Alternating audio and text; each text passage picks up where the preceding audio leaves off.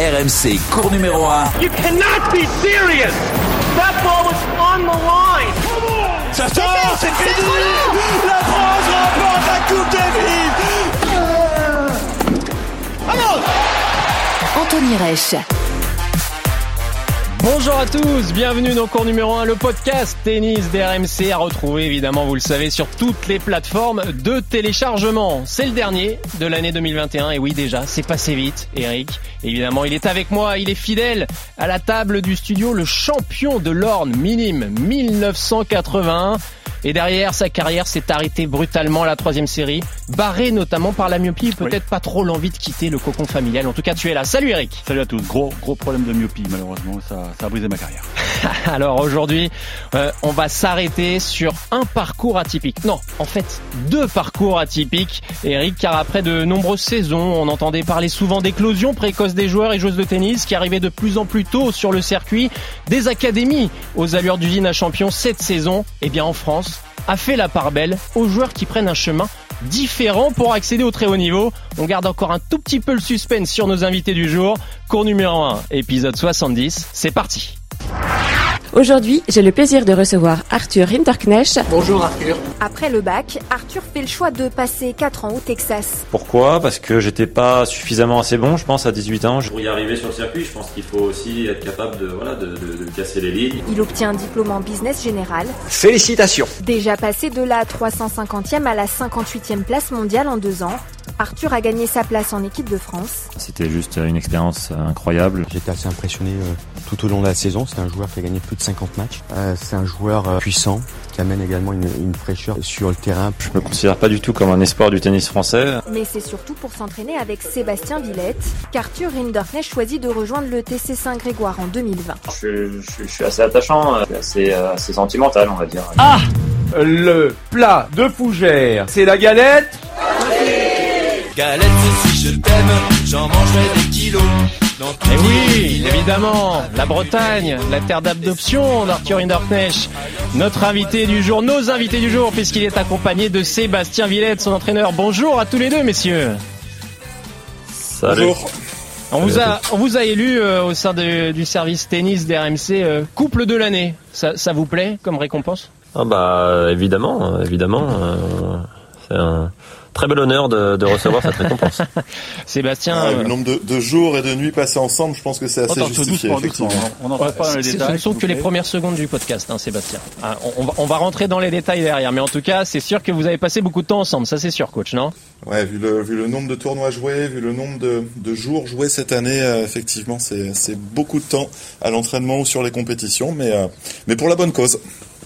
Euh, on va évidemment consacrer ce, ce, numéro 70 de cours numéro 1 à, à, votre saison, à tous les deux, celle d'Arthur évidemment sur le terrain, mais un, joueur est, évidemment indissociable de, de, son entraîneur Sébastien Villette. Arthur, tu as terminé la saison au meilleur classement de ta carrière, un 58e, troisième français à la race. Euh, déjà, je crois qu'il faut remettre l'église un petit peu au centre du village parce que j'ai cru comprendre que quand tu lisais les articles dans la presse, il y avait un petit truc qui t'agaçait, c'est que tu n'es pas varois. Hein, c'est pas vrai. Alors je suis né dans le Var, à Gassin exactement, oui. mais c'est vrai que j'ai pas vraiment grandi ni ni voilà vécu à, à aucun moment dans, dans, le Var, donc je, sais pas je sais pas à quoi on peut dire que je suis varois, hormis ma voilà mon, mon lieu de naissance. Euh, j'ai un petit peu de famille là-bas, euh, ma, ma grand-mère maternelle, Ouais. mais euh, mais oui je suis pas vraiment du sud quoi. Ouais, on va dire que tu es plus francilien de et, de, et Yvelinois peut-être, et puis ensuite breton d'adoption. C'est ça, c'est ça, depuis maintenant deux ans, donc euh, et avec, avec grand plaisir. Ouais, je le disais, Arthur, en, en, introduction, tu as décidé de prendre un peu le, le, temps dans ta carrière. Il y a eu euh, cette parenthèse américaine où tu as passé quatre ans euh, à l'université qui t'a permis évidemment de vivre une expérience euh, vraiment enrichissante, et ça, ça, a été le déclic, une étape vraiment importante dans ce qui t'arrive aujourd'hui? Euh, Oui, ça m'a permis, on va dire, de, de, continuer à croire en mon rêve de, de devenir joueur professionnel, euh, plus que joueur professionnel, voilà, atteindre un peu les, un, très haut niveau. Euh, parce que euh, si, si j'avais pas eu cette solution, je pense que ça aurait été difficile pour moi de, de continuer le tennis à, temps plein sans vraiment assurer mes arrières et, ne pas faire d'études euh, en France. parce que je pense que c'est pas vraiment compatible à l'heure actuelle en France de voilà de continuer un sport vers le très haut niveau et, et devenir professionnel et en même temps faire des études. Enfin, en tout cas, il n'y a pas de structure que je sache qui est qui permettent qui permettent ça en France pour le moment. Donc voilà, les États-Unis m'ont permis de, de, de, continuer le tennis en m'entraînant presque, j'ai envie de dire, comme un pro. Euh, mais pour autant en, assurant mes arrières avec avec un diplôme. Mais au bout de quatre ans, je me disais que ça, me donnait quelques années de plus pour pour réfléchir, voir euh, voir euh, voir mes motivations et, ce dont j'étais capable. Je vais passer la balle à, à Sébastien Villette. Moi, j'ai envie de, de connaître un peu son son CV savoir à quel classement il a été euh, au plus haut. Et puis ensuite, euh, on va arriver tout naturellement à la, à la première rencontre, j'imagine, euh, avec, avec Arthur. Mais, mais on a envie quand même d'en savoir plus sur ce monsieur Sébastien Villette parce que on, ne connaît pas Sébastien. Bah en plus, non mais très non, c'est très bien et c'est très bien comme ça parce que parce que les coachs n'ont pas besoin d'être d'être mis en avant. C'est les, les joueurs qui font le qui font le job. Nous on est là pour les accompagner, les aiguiller, les diriger pendant pendant un laps de temps, mais euh, mais c'est pas nous euh, c'est pas nous qui devons être euh, qui devons être devant. moi mon CV, j'ai pas été un, un, un, très bon joueur. J'étais un bon joueur de niveau régional, voilà. j'ai été j'ai été 2-6 2-6 au mieux. handballeur à la base où j'ai évolué un plus haut niveau et, j'ai un parcours. ouais exactement à la JS Cherbourg. Hein, pour ceux qui connaissent. Et, euh, et euh, moi j'ai un parcours, euh, un parcours qui est pas atypique. J'ai fait des études, je me suis, je me suis formé beaucoup pendant des années avant d'avoir l'occasion d'être entraîneur directement sur le pôle espoir à l'époque de Rennes via la Ligue de Bretagne, donc entraîneur de, de la de la fédération sur la Ligue de Bretagne où j'ai accompagné pendant des années des jeunes de, de 12 à 16 ans pour les former vers l'accès au plus haut niveau. Et, euh, j'ai continué comme ça pendant pendant 15-16 ans à, à, me former moi au quotidien, essayer de former des, des joueurs. Euh, D'abord de 12 à 15, puis de 15 à 18, puis de 18 à 21, et, et pour déboucher surtout euh, avec Manuel Guinard euh, sur euh, sur le circuit le circuit ATP et enchaîner avec Arthur et Manu depuis depuis deux ans. Donc une construction sur la durée, une formation, euh, comme j'aime bien le dire, une formation continue pendant toutes ces années où au jour, euh, chaque jour euh, qui passe, bah, j'apprends de nouvelles choses et j'essaie de, de les, les, intégrer, les digérer et de les transférer du mieux possible aux joueurs que j'accompagne. Arthur, du coup, qu'est-ce qui motive cette première rencontre entre vous? Bah, j'ai envie de dire déjà avoir avoir vu et été témoin du, du bon fonctionnement qu'ils avaient avec avec Manu.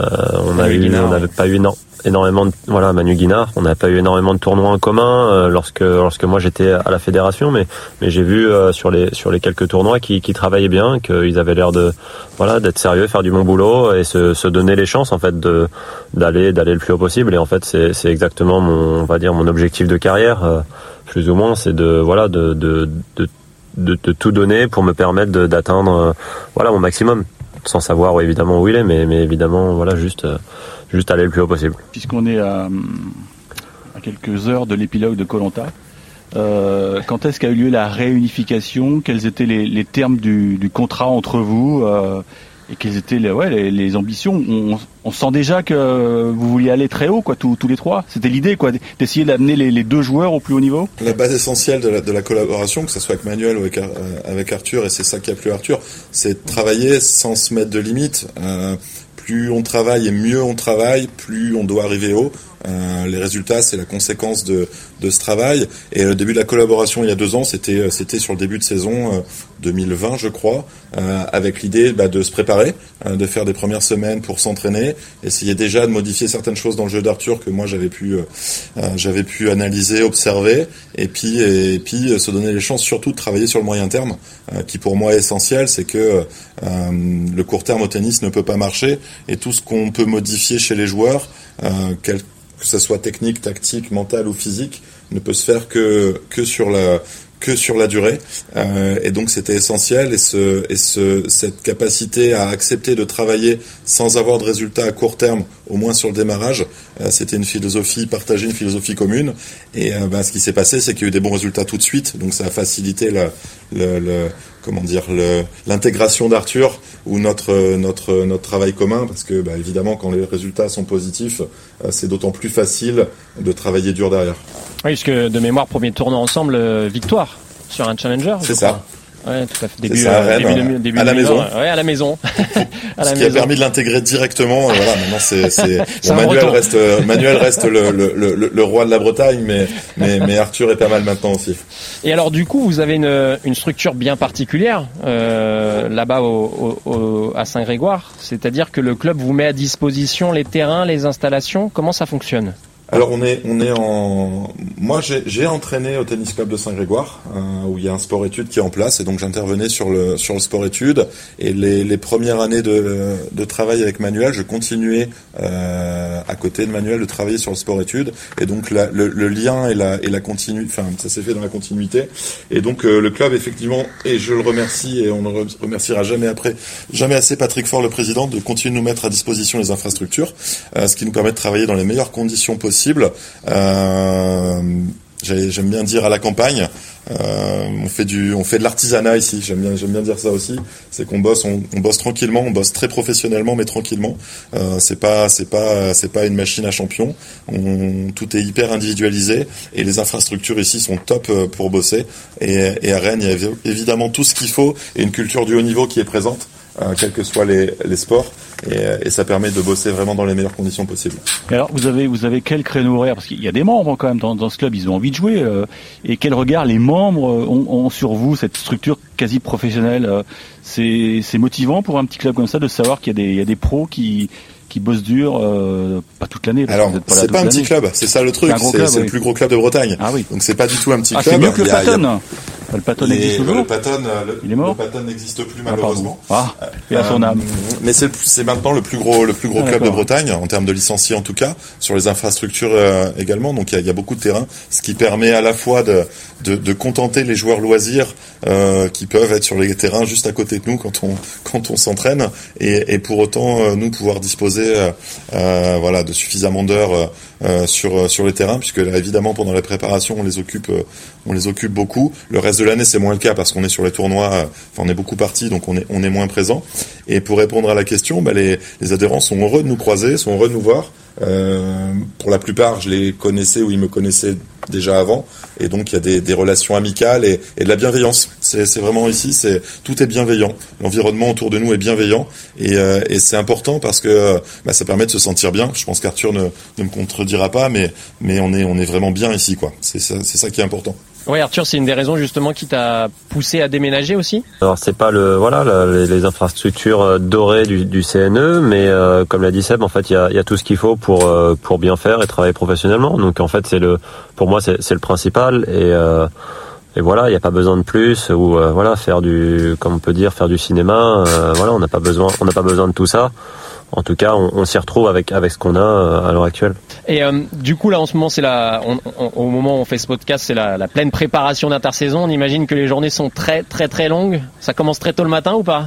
Ouais, ouais, on fait des, on fait des bonnes journées, euh, ça c'est sûr. Euh, les, les jambes tiraillent, euh, le corps tiraille un peu, mais euh, ma voix aussi, j'ai un peu attrapé la crève, donc excusez-moi si ça rend pas Non, très bien. non, ça va, ça va. Mais, euh, mais non, non, on fait des bonnes journées, on attaque à, entre 8h et 8h30 et on finit, euh, compris, on finit pas avant 19h30, quoi. Donc euh, ouais, ça fait des belles journées.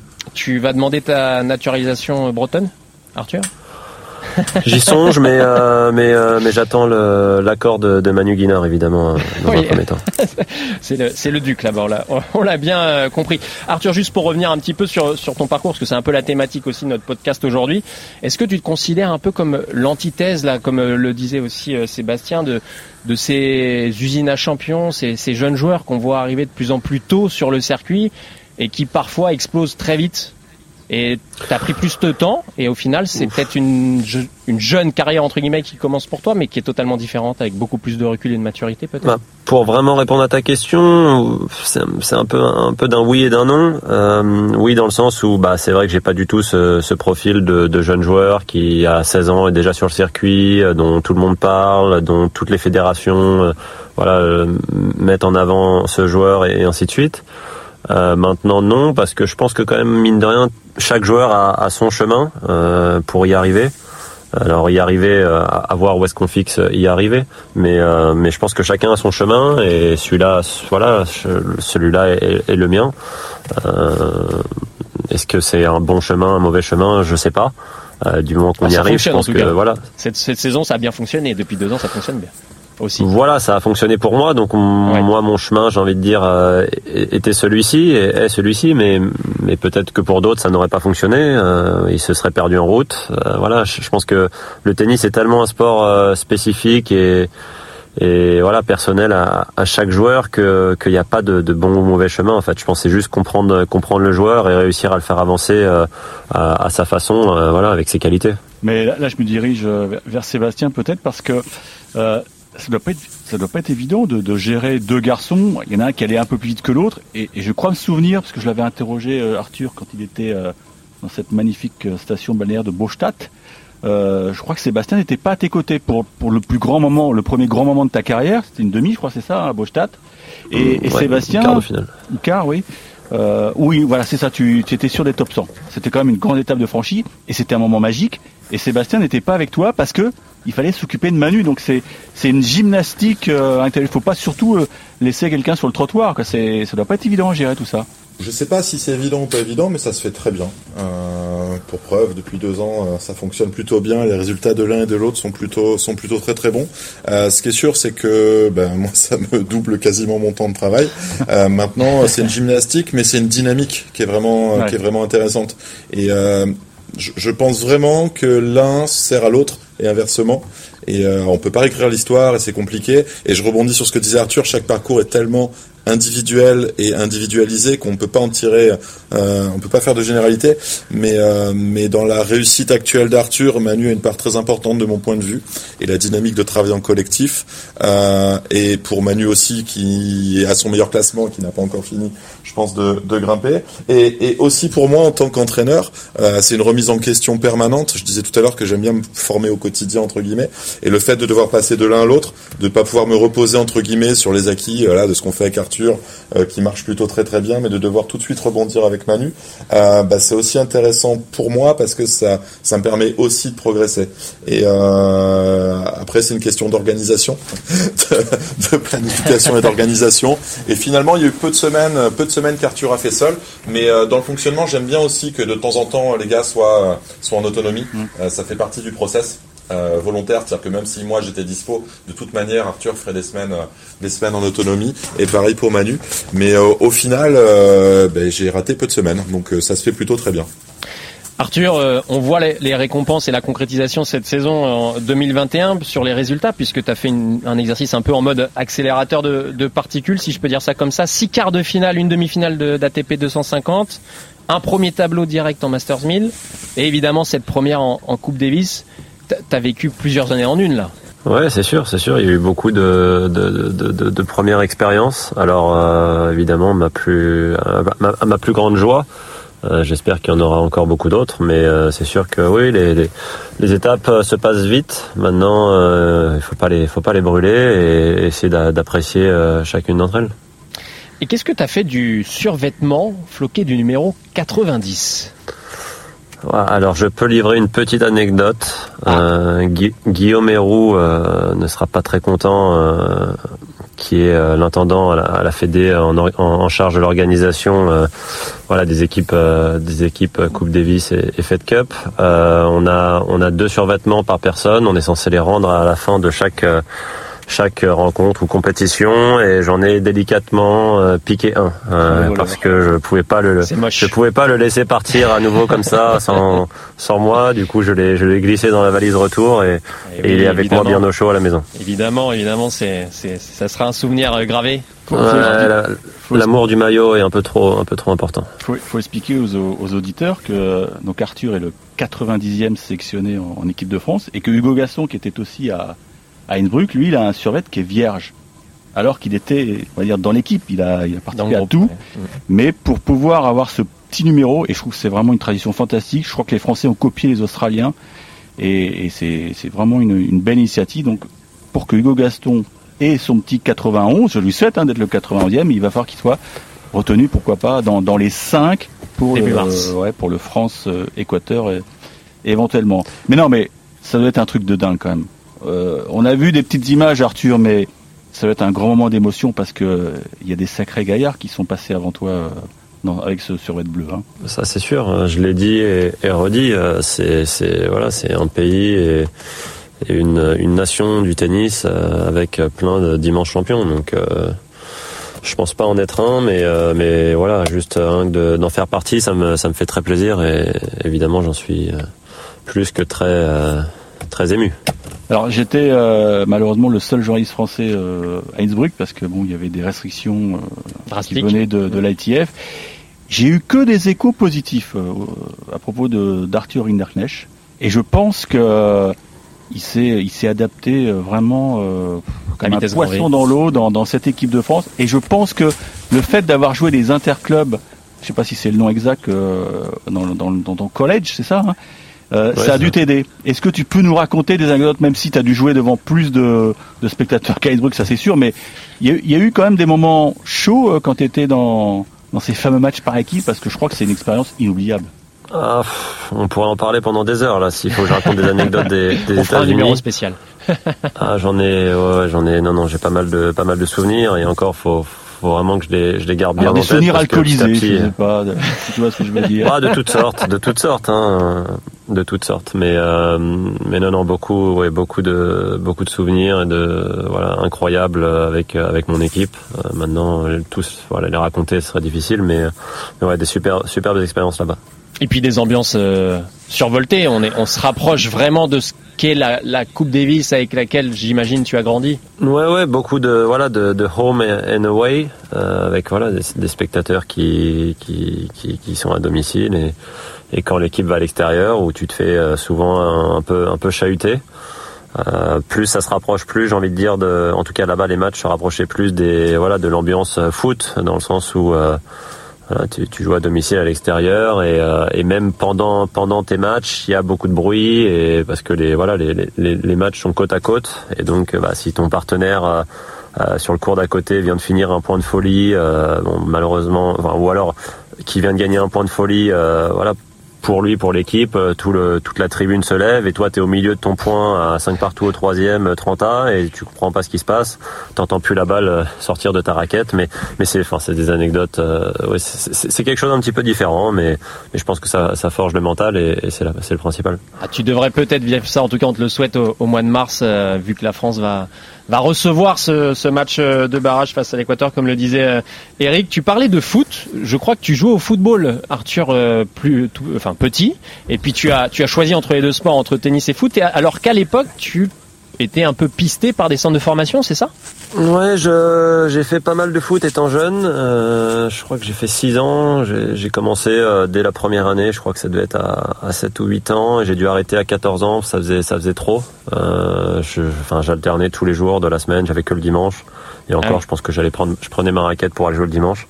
Mais je faisais voilà trois jours l'un, trois jours l'autre. Et ça a commencé à devenir assez euh, ouais assez assez pressant. Donc j'ai dû choisir.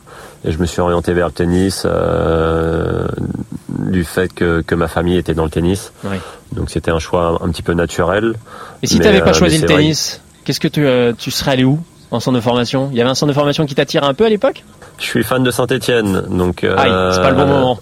j'ai pas voilà, c'est- difficile à l'heure actuelle. J'ai pas, j'ai aucun rapport avec Saint-Étienne, mais mais c'est une histoire de famille. Mon grand-père supportait euh, les Verts à, à l'époque de voilà de l'épopée. Euh, mon père a pris le relais, qui me l'a transmis et, ainsi de suite. Maintenant, euh, j'aime beaucoup, euh, sans, sans même le sans même le savoir, enfin sans même le vouloir, j'étais pour Rennes. euh, J'avais j'avais Rennes comme deuxième équipe. Euh, parce que mon entraîneur justement de foot euh, sur Paris euh, était rennais et, supporter de Rennes. Et il m'avait transmis son voilà l'amour l'amour de de, de l'équipe de Rennes et euh, mais oui, oui j'avais j'a- ma mère ma mère avait reçu quelques quelques coups de téléphone pour euh, commencer à intégrer des, des des centres de formation parce qu'avec mon équipe c'était au, au CO Vincennes Ouais. et euh, et, euh, et notre équipe était champion champ- championne d'Île-de-France euh, je crois une ou une ou deux années de suite et voilà j'étais j'étais titulaire à mon poste d'arrière gauche euh, j'étais Arrière gauche euh, voilà moi je, je suis gaucher du pied alors Ah oui. euh, droitier de la Ah. main gaucher du pied et euh, je me débrouillais, je pense, je pense que je me débrouillais pas mal. J'étais sûrement meilleur en foot qu'en tennis justement à l'époque. Euh, et euh, voilà, ma, ma- ma mère avait trouvé ça un petit peu, euh, désolé pour l'expression, mais un peu couillu de la part des, des entraîneurs d'appeler voilà pour à 13 à 13 13 14 ans euh, pour Ouais. pour déjà orienter un joueur pour aller euh, à l'autre bout de la France et intégrer des centres de formation. Oh, Il y a un poste de libre hein, d'entraîneur à, je sais pas, Sébastien, hein, si ça À Saint-Étienne. Saint-Etienne en ce moment, ils ont du mal à trouver un coach apparemment. Enfin, on- restons sur le sur le tennis. Sébastien, on voulait aussi euh, parler un petit peu de, votre, méthode de travail. Comment vous faites Comment vous picorez euh, Parce que vous êtes sur le circuit euh, ATP depuis quelques années, certes, mais là, sur les ATP 250 que vous avez euh, découvert cette année, les Masters 1000, etc. Comment vous faites évoluer votre méthode avec Arthur? Eh ben paradoxalement, je, ne la fais pas évoluer, c'est-à-dire que la façon dont, je fonctionnais depuis déjà quelques années était déjà la même. Euh, beaucoup de travail d'analyse, euh, beaucoup de travail de préparation en amont pour donner aux joueurs euh, le maximum d'armes pour performer, et après beaucoup de travail d'analyse, d'analyse tactique, d'analyse de situation pour être pour être au mieux au mieux pendant les matchs. Mais mais en fait, on se rend compte qu'il n'y a pas énormément de de différences, alors de différences de niveau, certes, mais de, de, de, de différences dans, dans, dans le jeu entre, entre euh, euh, le circuit euh, Tennis Europe, le- les ITF juniors, les futurs, les challengers, les ATP. C'est, on fait tout mieux, mais on, on essaye déjà de tout bien faire dès le démarrage. Et en fait, on, on, on a, on a juste euh, une hyper individualisation et, euh, et une spécialisation. euh, enfin, on essaye d'être pointu dans chacun des domaines et de pousser plus loin les curseurs, mais la méthode en elle-même reste la même. Et, euh, et ouais, ça fait 15 ans que je travaille de la même manière, alors avec des joueurs différents, avec des joueurs de niveaux différents, mais en essayant toujours euh, d'être le plus euh, bah, le plus pro possible et j'ai un, une obsession de la performance et du détail euh, voilà c'est qui, qui est en moi depuis depuis déjà quelques temps et, euh, et que j'essaye d'inculquer aux joueurs que j'ai. Et, j'essaye moi d'être irréprochable dans la préparation des matchs pour que soit irréprochable dans l'action des matchs. Sébastien, quand vous avez découvert Flushing Meadows, l'US Open, on regarde ça avec des grands yeux. Est-ce qu'on essaie de d'observer un peu le fonctionnement des des champions euh, On regarde ce qui se passe dans les salles de gym. euh, comment vous avez été accueillis, peut-être par les Français ou par les étrangers, ou est-ce que vous êtes une petite souris et euh, vous êtes dans votre coin, vous regardez ce qui se passe, non? Alors un peu des deux. Ouais, je suis une petite souris qui observe beaucoup tout le temps. Partout où on passe, j'essaye de, de regarder ce qui se fait. Je vais assister à beaucoup d'entraînements des uns et des autres, euh, déjà pour analyser euh, les, adversaires potentiels, mais aussi pour prendre certaines méthodes d'entraînement. Et, euh, je picore. Et d'un autre côté, ben, on est on est très bien accueillis et il y a beaucoup de coachs étrangers surtout bah, qui aiment échanger, qui aiment discuter, avec qui on peut avoir tout un tas de discussions. Et, bah, le gros changement cette année, c'est d'être présent quasiment toutes les semaines sur le circuit principal, en tout cas les 250 et les grands chelems, de croiser très régulièrement les mêmes joueurs et les mêmes entraîneurs, ce qui facilite euh, bah, la, communication et, l'échange. Mais, euh, mais c'est pareil, ça c'est quelque chose que je fais depuis vraiment très longtemps, euh, d'aller observer ce qui se passe, d'aller observer les entraînements, les meilleurs. C'est vraiment au contact des meilleurs qu'on apprend évidemment et, d'essayer de ne pas être en retard sur eux et voire même alors c'est un vœu pieux mais d'être en avance pour essayer de, gagner du terrain sur eux et, c'est au quotidien c'est au quotidien sur tous les tournois Et comment vous avez vécu la, la, la semaine d'Arthur en Autriche pour la Coupe Davis? Euh, Il vous tenait au courant au Ah. jour le jour de ce qui se passait ou non il avait décidé de, Ouais, de couper? on- Ouais. Non, non. Alors pour la petite anecdote, c'était ma seule semaine de vacances de l'année, donc euh, donc je l'ai maintenu. Euh, et euh, euh, non, non, on communiquait, on communiquait, oui, quasiment, quasiment tous les jours euh, avec le staff aussi euh, pour faire en sorte qu'Arthur soit dans les les meilleures conditions possibles. Et, euh, et oui, il y avait de la communication et et, et je n'ai pas raté une seule une seule seconde des deux matchs qu'il a pu jouer le samedi évidemment, même si j'étais encore en vacances et et, euh, et je remercie ma femme de sa compréhension pour, pour cette journée-là.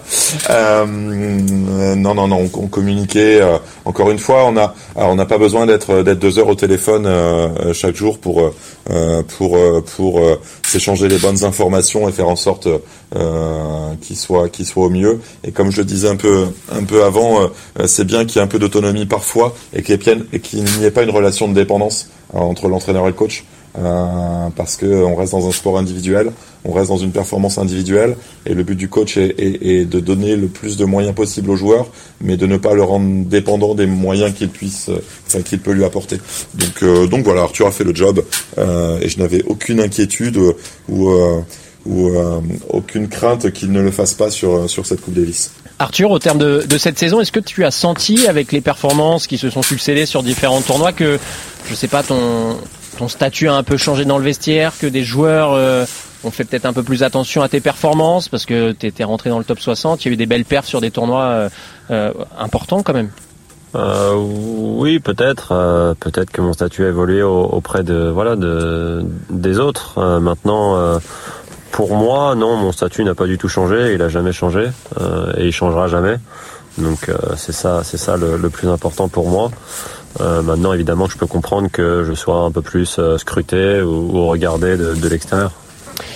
Là, euh, c'est la logistique qui est en train d'être terminée pour le, départ déjà, même si on est on est mi-décembre, mais euh, tout est déjà en, route pour euh, bah, l'Open d'Australie. Arthur On n'a pas beaucoup d'informations. Après, on partirait le, le, 26 ou le 27 décembre, mais on n'a toujours pas nos vols parce qu'on est censé utiliser un vol charter organisé par par l'ATP.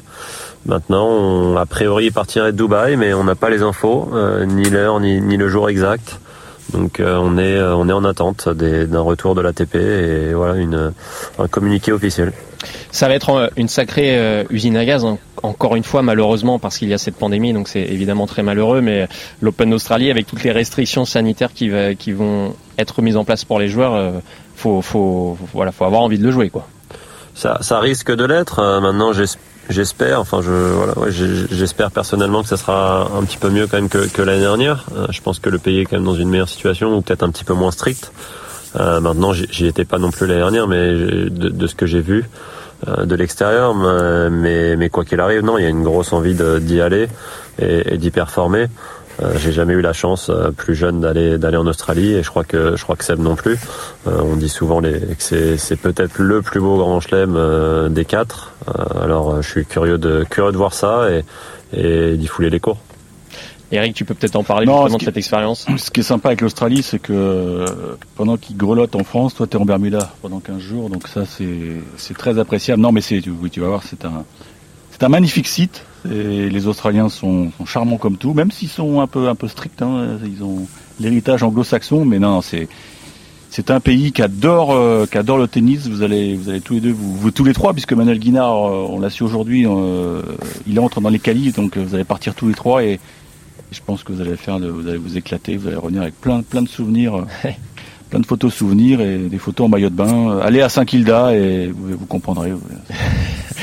dernière question avant de vous libérer. Euh, on sent qu'il y a encore une envie de, de casser des lignes, de, de, de, passer à nouveau des caps, Arthur, sur euh, la saison 2022 oui, évidemment. Euh, maintenant, on n'a pas d'objectif euh, chiffré, mais, euh, mais oui, évidemment, continuer de travailler du mieux possible et pour, pour, pour nous permettre de, de gagner des matchs et, et, et, et continuer d'avancer, évidemment.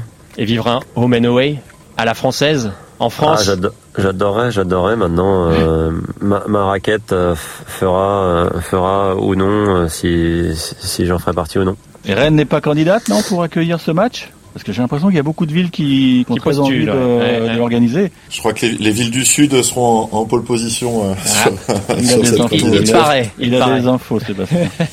en tout cas, merci beaucoup à tous les deux. C'était vraiment un, un chouette moment de, de, passer ce dernier cours numéro 1 2021 avec vous. Merci Arthur Inorknecht, merci Sébastien Villette. Bonne fin de prépa bon et bon voyage de l'autre côté du monde. Merci. Merci. Ah oui. Évidemment.